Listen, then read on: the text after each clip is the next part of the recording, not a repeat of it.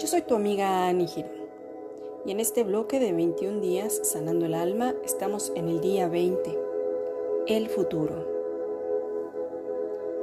Los recuerdos del futuro pueden venir hacia ti en forma de sueños, como una fusión entre símbolos y metáforas, de aquellos deseos y esperanzas aún no consumadas, así como también pueden ser recuerdos reales y experiencias precognitivas. Recuerda que nuestra alma es atemporal por eso regresa N veces a seguir pasando duras lecciones hasta que decide aprender y de esa forma elevar el nivel de conciencia. Pasado, presente y futuro forman un todo. Determinamos el ahora a través de nuestros actos, por lo cual necesario es prepararnos para el resto de nuestras vidas hasta alcanzar la inmortalidad.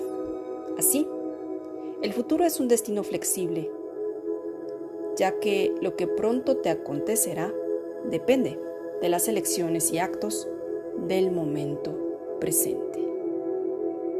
Así que detente, respira, inhala por la nariz, retén el aire, exhala por la boca.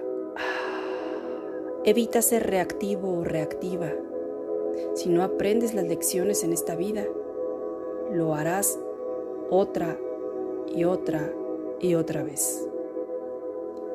Yo soy tu amiga Annie Girón.